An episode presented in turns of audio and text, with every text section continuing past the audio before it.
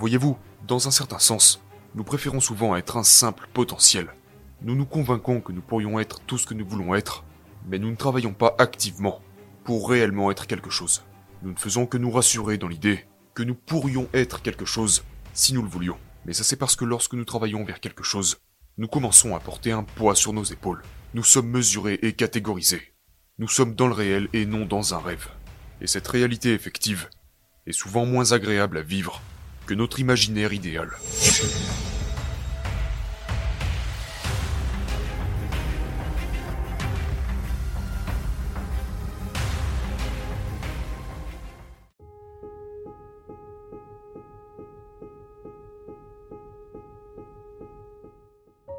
La plupart des gens ont peur d'être pleinement eux-mêmes.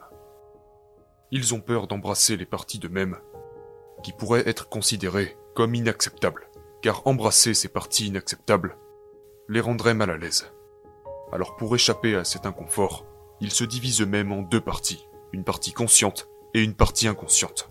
Dans la partie consciente, ils se construisent une image idéale d'eux-mêmes.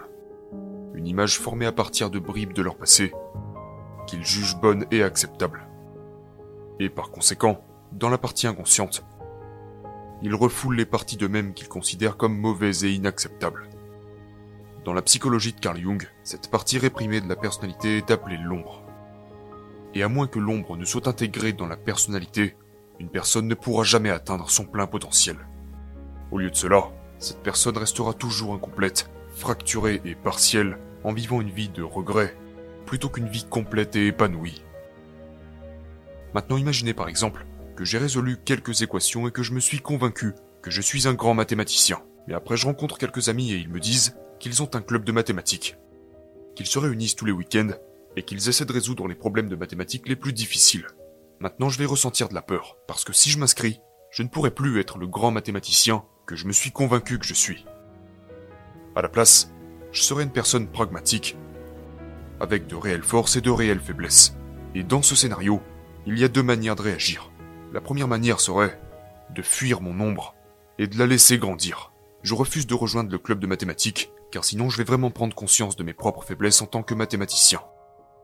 Je m'accroche à cette image idéale de moi-même, me disant que je suis un grand mathématicien, mais en conséquence, je perds l'opportunité de le devenir réellement.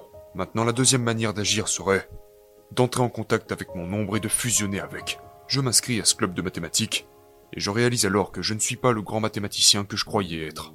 À court terme, ça fait mal, parce que je réalise que je ne suis pas le grand mathématicien que je pensais être.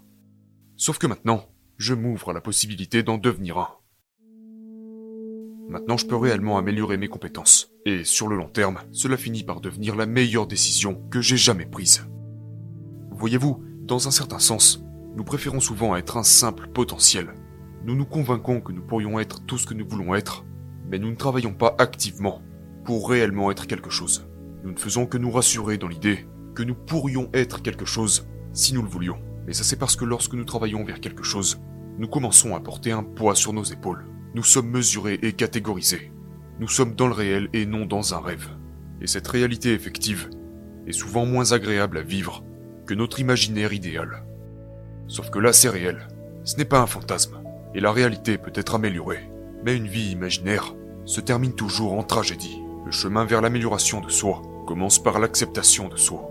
Ce n'est qu'en embrassant et en fusionnant avec notre ombre, en acceptant les parties laides de nous-mêmes et en devenant ce que nous avons peur de devenir, que nous pourrons atteindre notre plein potentiel.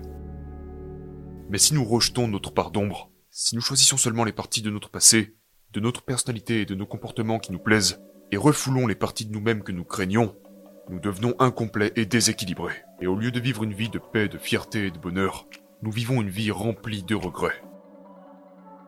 Maintenant c'est à vous de décider. Préférez-vous risquer de réussir dans la réalité ou être sûr d'échouer à travers un monde imaginaire